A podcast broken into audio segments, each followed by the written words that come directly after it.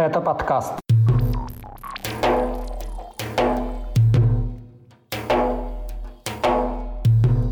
Уголовное дело после гибели активистов в спецприемнике в Ростове, угрозы чеченской молодежи от племянника Кадырова, расследование смерти трех сестер в Кабардино-Балкарии и потоп в Северной Осетии. Об этом и не только в 137-м выпуске подкаста «Кавказ Реалии». О главных событиях на Северном Кавказе и юге России за неделю вам расскажу я, Курбан Хамзаев. Приветствую. Поставьте лайк, и мы начинаем.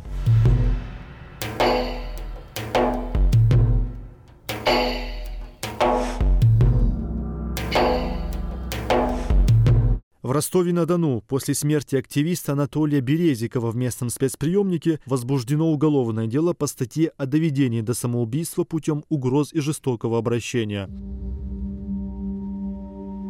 Об этом со ссылкой на постановление Управления Следственного комитета по региону сообщает правозащитный проект «Первый отдел». Сам документ на сайте ведомства пока не опубликован. 40-летний Березиков был задержан из-за подозрений в расклеивании листовок украинского проекта «Хочу жить», который помогает российским военным сдаться в плен. После задержания активист жаловался на пытки и угрозы убийством. В день смерти, 14 июня, Березикову оставался один день до освобождения. Он отбывал третий административный срок подряд. Адвокат Ирина Гак, пришедшая к Березикову на свидание 14 июня, застала приготовление к вывозу его тела в морг. При этом, когда она встречалась с подзащитным накануне, он был здоров.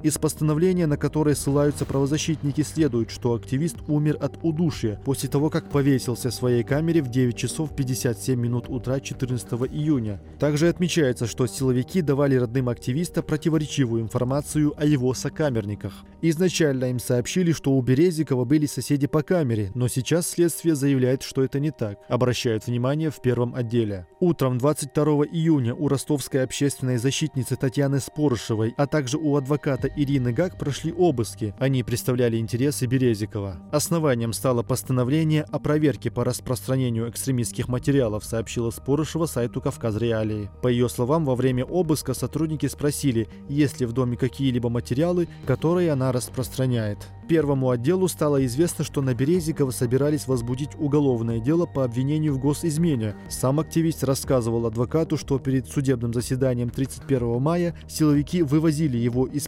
спецприемника за город, где запугивали, применяли к нему электрошокер и вынуждали отказаться от услуг адвоката. Об угрозах дальнейшими пытками, изнасилованием и убийством он сообщал адвокату в записке. Использование электрошокера также подтверждается фотографиями следов на теле Березикова, которые сделала адвокат.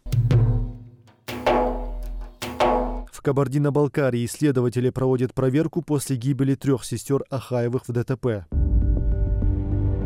Тела женщин спасатели обнаружили 17 июня в сгоревшей машине, которая упала с обрыва в районе поселка Нижний Чегем. Правоохранители рассматривают все версии, включая самоубийство. Проверку причин ДТП будет контролировать прокуратура республики. В автомобиле Mercedes-Benz находились 48-летняя Альбина, 43-летняя Амина и 42-летняя Арина. В местном ГИБДД сообщили, что сидевшая за рулем женщина не справилась с управлением. Возможной причиной ухода сестер из жизни могло стать давление родственников после произошедшего за день до их гибели суицида четвертой сестры. Об этом пишут телеграм-каналы САПа и База со ссылкой на свои источники. Также о возможном суициде силовикам сообщил брат погибших Алим. По его словам, в телефонном разговоре с ним одна из них сказала, что сестры, цитата, «сбросятся со скалы и уйдут вслед за старшей сестрой». Конец цитаты. Через час после этого разговора упавший с обрыва автомобиль нашли спасатели. Однако анонимный источник канала 360 утверждал, что в семье не было конфликтов и давления, а ушедшая из жизни четвертая сестра имела расстройство психики. О, цитата, «прекрасных отношениях погибших с родственниками» со ссылкой на знакомую семьи Ахаевых писало издание «Аргументы и факты Ставрополь». Другие подробности трагического ДТП в Кабардино-Балкарии неизвестны. 26-летний племянник главы Чечни Хамзат Кадыров, занимающий должность его помощника, выступил с угрозами в адрес уроженцев республики, которые якобы нарушают чеченские традиции на своих аккаунтах в соцсетях. Власти будут отслеживать владельцев таких аккаунтов и, цитата, «пресекать отклонения от норм чеченских традиций», добавил чиновник. О каких именно нарушениях идет речь, неизвестно. Однако Кадыров упоминает приложение «Лайки», в котором часть местных пользователей устраивает одиночные или совместные прямые эфиры, где беседуют со зрителями. Как правило, это разговоры в вольном формате, без какой-либо заявленной тематики. Племянник Кадырова нашел в таких трансляциях несоответствие чеченскому менталитету и поручил Министерству печати республики выявлять пользователей соцсети. При этом в российском законодательстве нет оснований для таких преследований. О репрессивной практике против жителей республики в беседе с сайтом «Кавказ Реалии» говорит историк и кавказовед Али Коквахадзе. Я бы мог сказать, что эта практика является формой психологического давления. С одной стороны, тот человек, который приносит извинения, он как бы подтверждает, что он больше не будет входить в конфронтацию с э, администрацией Кадырова, а с другой стороны, это как бы предупреждение для других, э, для более широкой аудитории, что если данное правило, по которым работает администрация Кадырова, будет нарушено, вас ожидает примерно то же самое. В случае повторения или в случае отказа от э, записывания подобных видео э, очень часто может, может быть применяться уже э, силовые методы, естественно, внесудебные методы. Авторов похожих эфиров критиковал и другой чиновник из Чечни, председатель местного парламента Магомед Даудов. Тогда властям особенно не понравилось, что в прямых эфирах участвуют местные жительницы. Чиновник пригрозил, что руководство республики не допустит среди чеченцев нарушающего нормы поведения. Это цитата.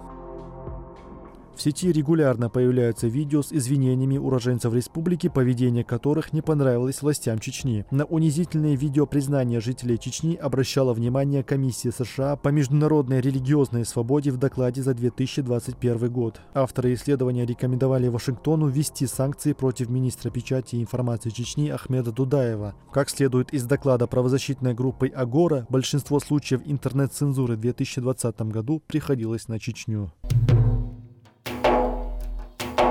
Тем временем третья дочь главы Чечни, 21-летняя Хутмат Кадырова, награждена высшей государственной наградой республики – орденом Ахмата Кадырова. По словам министра печати Ахмеда Дудаева, награду она получила, цитата, «за огромный вклад в развитие медицины региона». В чем именно заключался этот вклад, чиновник не уточнил. Хутмат Кадырова с середины марта занимает должность куратора сферы здравоохранения республики. Утверждалось, что назначение связано с некими успехами в сфере реабилитации, которой она руководила до этого. С февраля 2022 года Хутмат также занимает пост заместителя руководителя секретариата Рамзана Кадырова. На профильных совещаниях перед 21 40-летней Кадыровой о состоянии медицины отчитываются люди, десятки лет работающие в сфере здравоохранения республики. Ранее дочь главы Чечни была директором развлекательного комплекса «Грозненский дельфинарий». В открытых источниках нет информации о наличии у нее высшего образования, необходимого для занятия должностей на госслужбе.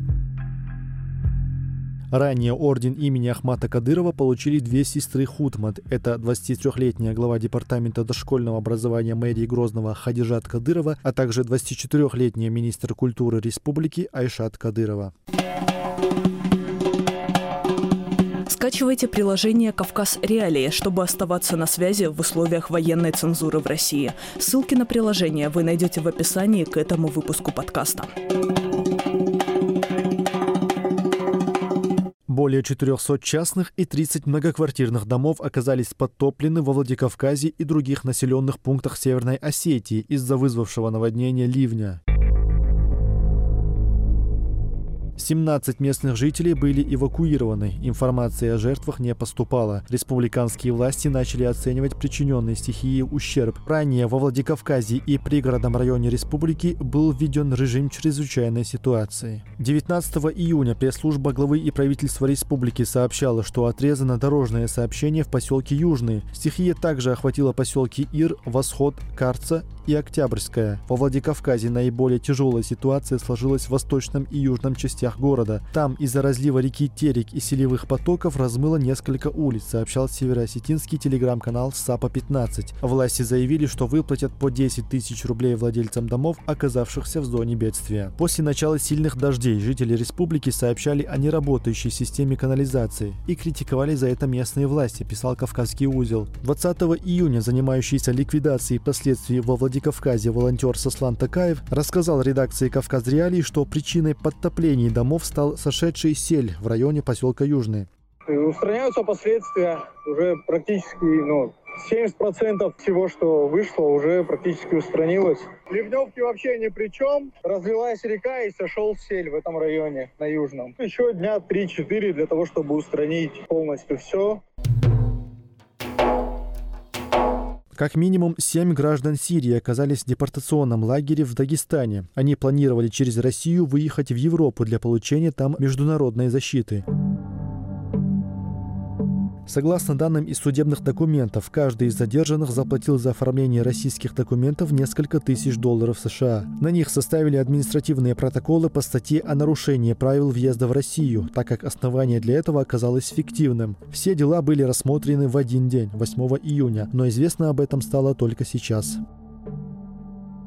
Беженцы на судебном заседании сами рассказали, что заплатили от 2 до 4 тысяч долларов за оформление российских документов. За эти деньги некая частная фирма оформила им учебную визу для прилета в страну. При этом они не собирались учиться в России, а планировали уехать в Польшу. Уроженцев Сирии оштрафовали на сумму от 2 до 5 тысяч рублей. Карабудахкенский районный суд Дагестана также постановил выдворить их из страны. Всех семерых вернут на родину. В Чечне прокуратура запросила пять с половиной лет колонии для Заремы Мусаевой, похищенной кадыровцами матери чеченских оппозиционных активистов Янгулбаевых.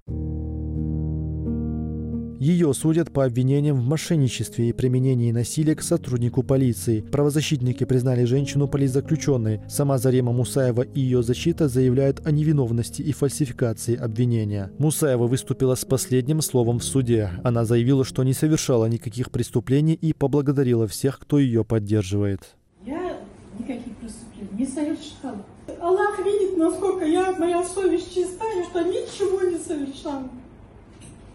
Я благодарна всем, кто меня поддерживал, всех, кто мне писали письма, которые мне желали добра и всего хорошего. Приговор по делу, как ожидается, судья объявит 4 июля. На заседании 15 июня прокурор заявил о необходимости возобновить судебное следствие по статье о мошенничестве. Он обосновал это новыми материалами. Якобы получены доказательства, что в 2017 году женщина приезжала в Грозный, где по версии следствия встретилась с Мадиной Азимовой, после чего предложила ей уговорить знакомых купить для нее в кредит бытовую технику, но якобы обманула с выплатами. Мусаева обвиняется в подстрекательстве преступлению, хотя по материалам дела Азимова воспользовалась этой схемой только спустя два года после их предполагаемой встречи на рынке. Сын Мусаевой, правозащитник Абабакар Янгулбаев в беседе с сайтом «Кавказ Реалии» предполагает, каким может быть решение суда.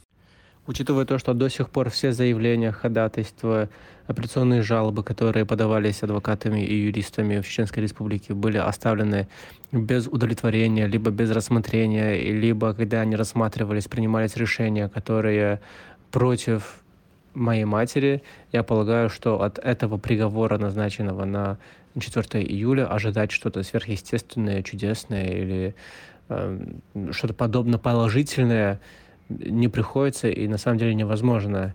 Я лично готовлюсь к тому, что придется бороться за ее свободу в апелляционной инстанции, и, скорее всего, дальше будем идти и на кассацию в Пятигорск, в Пятый кассационный суд. Ранее суд в Грозном отказался исключить из дела Мусаевой результаты генетической экспертизы, согласно которым у нее под ногтями были обнаружены следы крови якобы пострадавшего полицейского. Материалы для исследования брались неуполномоченным на это лицом. Кроме того, ни получение биоматериала следователем, ни его передача экспертам никак процессуально не фиксировались. На этом у меня все. Вы слушали 137 выпуск подкаста «Кавказ Реалий» о главных событиях на Северном Кавказе и юге России за неделю. Поставьте этому выпуску лайк и напишите комментарии. Это позволит нам расширить аудиторию. С вами был я, Курбан Хамзаев. До встречи на следующей неделе.